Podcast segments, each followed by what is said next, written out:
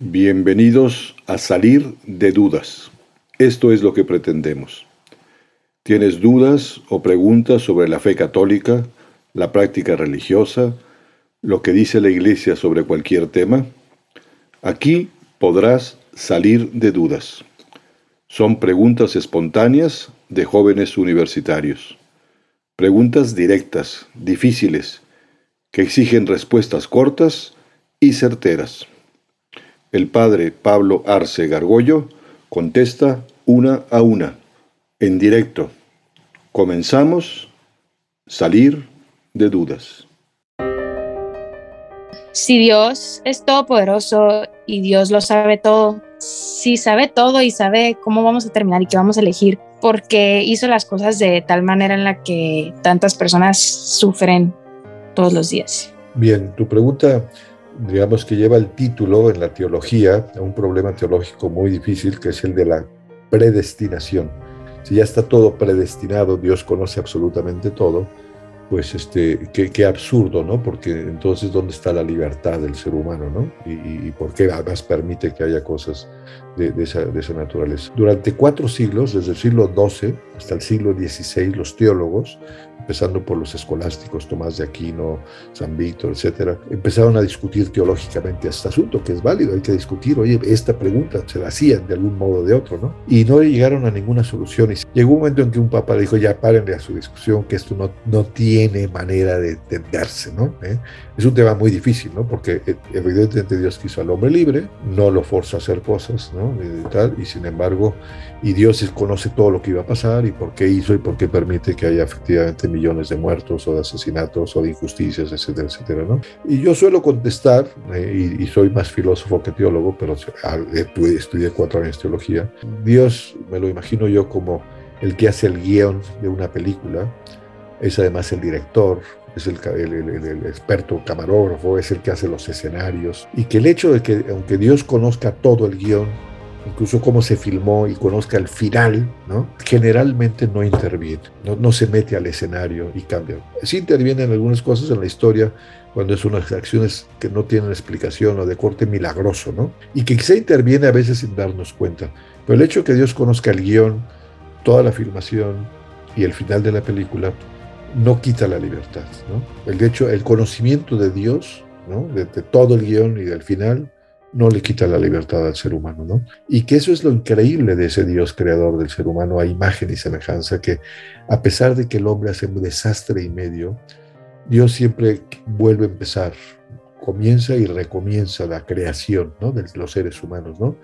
Mucha gente, claro, ante, cuando vemos estas situaciones, como puede ser pues esos millones de muertos de los que hablamos, o de enfermedades, o lo que pueda estar pasando en nuestra época ahorita con pues los cientos de miles de personas que mueren ahora por el COVID, o los que 50 millones que dicen que, que trajo este, la anterior pandemia mundial que fue la fiebre española, Dios no interviene, ¿no? Y uno dice, ¿por qué no interviene? Ya, Dios mío, interviene, ¿no? Pero es otra vez lo mismo.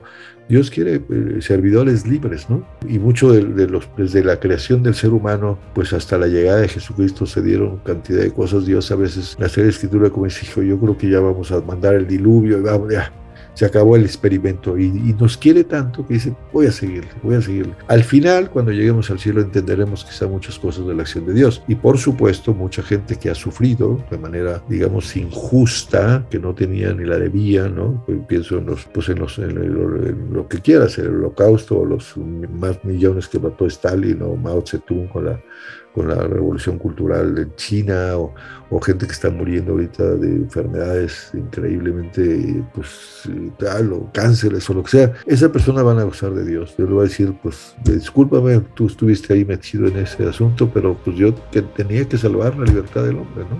¿Cómo actúa Dios de acuerdo a la fe que le tienes? Primero es muy difícil saber exactamente cuándo está actuando Dios o cuándo estamos actuando nosotros o nosotros movidos por Dios. Es un tema muy complicado. ¿no?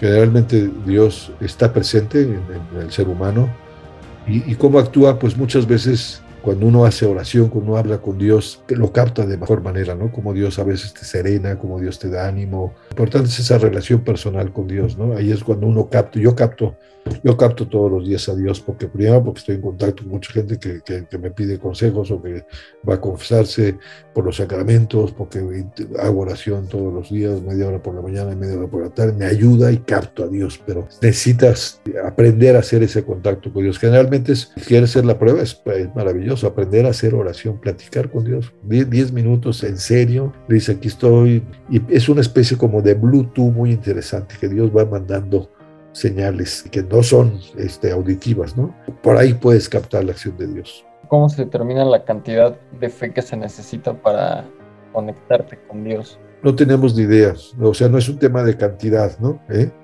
Eh, en el mundo protestante ellos hablan mucho de la fe fiducial, basta que tú tengas confianza en Dios y ya con eso tienes, ¿no? Fe fiducial. El catolicismo no, o sea, a veces hay que decirle, Señor, aumentame la fe. Es lo que hicieron los apóstoles, trataban de captar a Dios, a Jesucristo, no entendían sus palabras o por qué hacía milagros, y llega un momento en que le dice, Señor, aumentanos la fe.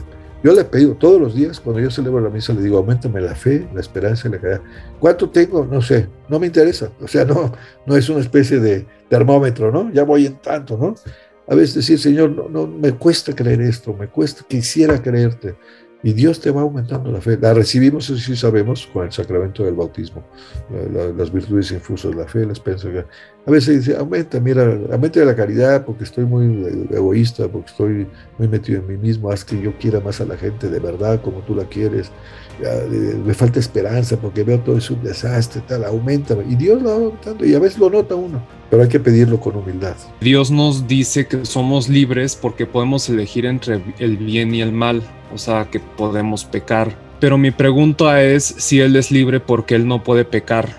Eh, digo, en realidad la definición, eso, la referencia que hace a la libertad es muy estrecha, no solamente es una libertad de elección, es verdad que hay una libertad de elecciones, puedo eh, elegir entre esto y lo otro, ¿no? Aquella persona que va por las cosas superiores y por el bien, y es menos libre el que va por las cosas inferiores o meramente materiales, ¿no? Y lo vemos muchas veces, personas, hoy vemos mucha gente esclava de qué, pues de sus adicciones, de sus temperamentos, o, por el dinero, o por muchas cosas, ¿no? Y entonces Jesucristo era verdaderamente libre, ¿no? Dios creó al hombre libre, como él. Dios es, digamos, lo más liberal en ese sentido, ¿no? Es libérrimo de hacer lo que quiere. Quiso que el hombre fuésemos a semejanza de él libres y lo que quiere es que hagamos elecciones con una intención superior. Y eso lo vemos muchas veces, cuando alguien elige lo mejor, las cosas más superiores, es cada vez es más libre. Y en ese sentido Jesús, y Dios es libre.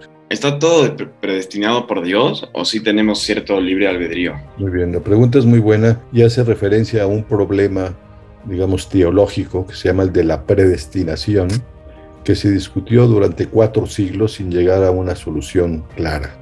Es decir, si Dios sabe absolutamente todo, cosa que es verdad, Dios sabe perfectamente si nosotros nos vamos a salvar o no, ¿no? Y, o nos vamos a condenar, ¿no? Al infierno, como decía alguno de ustedes. Pero eh, en realidad el, el, tema es que Dios quiso que el hombre fuese libre. La solución quizá va en la línea del siguiente ejemplo. Imagínate que Dios es el guionista de una película, es el director de la película, es el que hace todos los escenarios, incluso hasta el final, pues está muchas veces de espectador. Rara vez actúa y se mete en escena. A veces sí lo hace, por ejemplo, con acciones extraordinarias o a veces milagrosas, que se dan a veces, que no tienen explicación alguna, ¿no? Pero el hecho de que Dios conozca el final de la película, de nuestra película, de cada uno de nosotros, no significa que intervenga. ¿no? Justamente muchas de las cosas que suceden pues son actos de, la libertad del ser humano, ¿no? que luego trae consecuencias. ¿no? Igual pues vemos desastres en el mundo, en las personas, o en la salud, y tienen una causal, ¿no? pues en acciones quizá malas o corruptas o, o egoístas de otros seres humanos, pero somos libres, absolutamente libres. Si conservamos nuestro libre albedrío después de la muerte, y que si así es, no sería lógico que entendiendo el concepto de eternidad, todas las almas del infierno eventualmente se, se arrepintieran y encontraran la salvación, porque están condenadas para siempre si la elección de estar ahí es suya. Muy bien, has dicho una cosa que es la, la primera verdad, que el tema del infierno no es que Dios condene y diga yo te voy a condenar para siempre, por toda la eternidad. En realidad es una persona que ha sido invitada a una gran fiesta, eso es el cielo, y Jesucristo habla en parábolas con ejemplos de banquetes, y por más que le insisten que vaya, no quiero, no quiero, no voy, no voy, no voy, no voy, se cierra a Dios. En realidad ese, es el infierno, por eso se habla del infierno como un estado del alma, de una soledad absoluta, de no quiso aceptar a Dios, ¿no? En principio, después de la muerte, eh, ya el, el, hombre sigue siendo libre, ¿no? Porque si no, no podría ni incluso gozar del cielo, pero digamos que es el periodo que Dios dio para merecer o no, ¿no? Un cielo o no, ¿verdad? Pero Dios siempre da oportunidades, ¿no? El tema de que alguien esté condenado para siempre, pues no es por, por acción de Dios, sino porque la persona no quiere, ¿no? Ya no quiere, no quiere absolutamente nada de Dios, ¿no? Pero Dios siempre da oportunidades para que incluso en el último instante, el último segundo de tu vida puedas optar por Dios. Y la Sagrada Escritura dice, Dios quiere que todos los hombres se salven y lleguen al conocimiento de la... Es lo que Dios quiere. Pero si el hombre se niega, pues hace un ejercicio de la libertad y Dios lo respeta. Que si es lo mismo decir cristiano que católico. Eh, mira, cristiano suele decirse aquella persona que de alguna manera dice seguir a Jesucristo. Y católico es un término griego, católicos, que significa universal. Durante 16 siglos, la iglesia cristiana, la fundada por Cristo, pues se llamaban cristianos con toda paz. Cuando Lutero, en 1500 y pico, pues protesta porque ve cosas que no le gustan en, Roma con el Papa, pues él, eh, digamos que toma el término cristiano y lo hace suyo. El Papa y las autoridades de la iglesia en Roma no sabían nada de marcas ni de registro de marcas y de alguna manera la marca cristiana pues acabó llevándose a Lutero y la hizo popular, ¿no? Nosotros somos los cristianos. Y la iglesia, pues estamos hablando eh, inicios del siglo XVI, se daba cuenta pues que se había descubierto América. Y entonces dijo, ok, nosotros somos católicos, somos universales, mientras que Lutero está en una parte de Alemania. Entonces generalmente se, eh, digamos que todo católico es cristiano porque sigue a Cristo y generalmente es la iglesia católica, se le pone a veces romana como para decir, esta es la iglesia pues fundada por Jesucristo, todo, Pedro y todos los sucesores de Pedro. Es, es, notable, ¿no? Como desde, desde Pedro hasta el día de hoy, pues hemos estado unidos, ¿no? Con, con el sucesor de Pedro. Y en cambio, Lutero, que empezó a, decir cada quien pues que interprete la Biblia como quiera. Son más de 5.000 denominaciones que hay de cristianos, ¿no? Incluso hay iglesias protestantes que quieren decir nosotros somos los cristianos, ¿no? E incluso ese es como su, su, el tema de marca ahorita está más, más cuidado, pero ya entiendes el distingo. ¿Cómo puedo llegar a acercarme más a él? Y también en Ende, cuando ya lo haga, ¿cómo puedo saber que, cómo sé que está como en mi vida diaria? Eso es a lo que voy un poco en mis preguntas. Muy, muy buena pregunta. Pues mira, eh, la respuesta es fácil, pero la práctica no es tan fácil. La respuesta es fácil. ¿Cómo quieres a alguien más? Pues a medida que lo tratas, entre más lo tratas y más lo conoces, pues lo quieres más, ¿no? Pasa con, una niña, un compañero, lo que sea, o un pariente, o, un amigo, ¿no? Si entre más lo conoces, más lo tratas, más se hablan, etcétera, etcétera, llega un momento en que se quiere uno más. Lo mismo pasa con Dios, ¿no? O sea, con Dios hay que tener una relación muy personal, como hablándole, ¿no? Hay dos modos de hablarle, con la oración, digamos, con alguna fórmula, Jesús nos enseñó el Padre Nuestro, o está el Ave María, pero hay una forma todavía más, más íntima, más bonita, que es lo que se conoce como la oración o la meditación. Tú háblale a Dios, ¿no? O te dedica unos minutos al día a decir, a ver, me pasó esto, cuéntale lo que te pasó, tus inquietudes, dile, quiero conocerte más, quiero quererte más. Y el fondo del cristianismo es parecerse a Jesús. Imagínate eso, si, estuviese en mi casa, en mis zapatos, si estuviese estudiando ahorita una carrera, si tuviese que estar ahorita en Zoom, ¿qué haría Jesucristo? ¿no? Y luego le cuentas, oye, pues no pude, se me fueron las cabras, ¿no? O sea, me enojé, fui muy egoísta, este, estoy muy flojo, y le vas contando, ¿no? Ese, ese es diario platicar con Dios. Llega un momento en que Dios se mete más en tu alma y te va, te va dando como tips y te va pacificando el alma, y te va, te va llenando de más alegría y de más paz, ¿no? Y, ahí experimentas todo el día Dios, ¿no? Ese, es lo que hay que buscar, que durante todo el día tú está tan cerca de ti, Dios es tu amigo. Y, claro, Dios nos queda muy lejos porque lo vemos muy espiritual y, y por eso tenemos que ir por Jesucristo. Por algo dijo Él, yo soy el camino, vete conmigo. Y entonces tienes que conocerlo. ¿Cómo? Pues léete los evangelios, pues vas conociendo más a Jesucristo, ¿no? Sobre eso vas platicando, oye, tú hiciste esto, me llamó mucho la atención, fíjate que estoy captando esto, ¿no? Y le vas contando. Y, te vas a ir pareciendo más a Jesucristo, eso es lo que tenemos, ese es el catolicismo para acabar pronto, el cristianismo, ¿no? Todo él, y, lo vas a notar inmediatamente, ¿no? Y, luego vas a empezar a hacer, Dios te va a hablar, no con ruidos, ¿eh? Se va a meter una idea muy clara en tu mente y va a decir, esto es de Dios, no es fruto de un razonamiento. Y si le vas haciendo caso a Dios, vas a ir feliz por la vida y vas haciendo cosas que ni te imaginas. En el catolicismo también buscan que sean salvos o que sean santos. O ya están peleadas o son lo mismo de formas distintas. Muy buena pregunta, muy, muy bien elaborada, te, te, felicito. Mira, efectivamente, muchas veces en el discurso más de las iglesias protestantes usan eso, ser salvo, ¿no?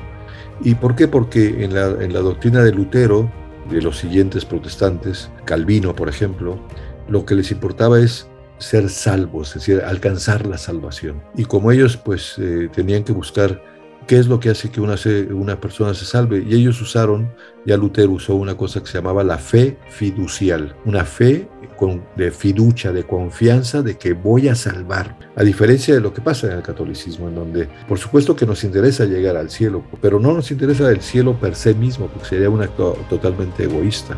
¿no? que nos interesa es parecernos a Jesucristo, ayudar a los demás, servir a los demás y como consecuencia vamos a llegar a... Por eso la pregunta es muy interesante, digamos que el catolicismo insiste mucho en lo santo, en la santidad de vida. Todos estamos llamados a ser santos en la vida diaria, en la vida, sin hacer cosas raras, ¿no? siendo una persona coherente, siendo amable, servicial, poniendo todos los, talentos o todo lo que te dé Dios, desarrollándolo, ¿no? Y es lo que tenemos que buscar, o sea, ser personas pues íntegras, ¿no? Y, ya, y ya Dios dirá de qué es nuestra vida, o sea, yo me pongo en manos de Dios y le digo, pues yo estoy tratando de hacer lo mejor posible cada día. Evidentemente tengo defectos, tengo miserias, tengo que pedir perdón cuando no actúo bien, tengo que acudir al sacramento de la confesión y procuro hacerlo una vez por semana, con buscando también la gracia de Dios, ¿no? ¿Eh?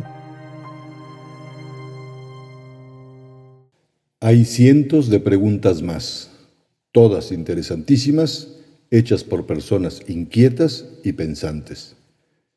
¿Tienes alguna pregunta? ¿Hay algo que nunca has entendido?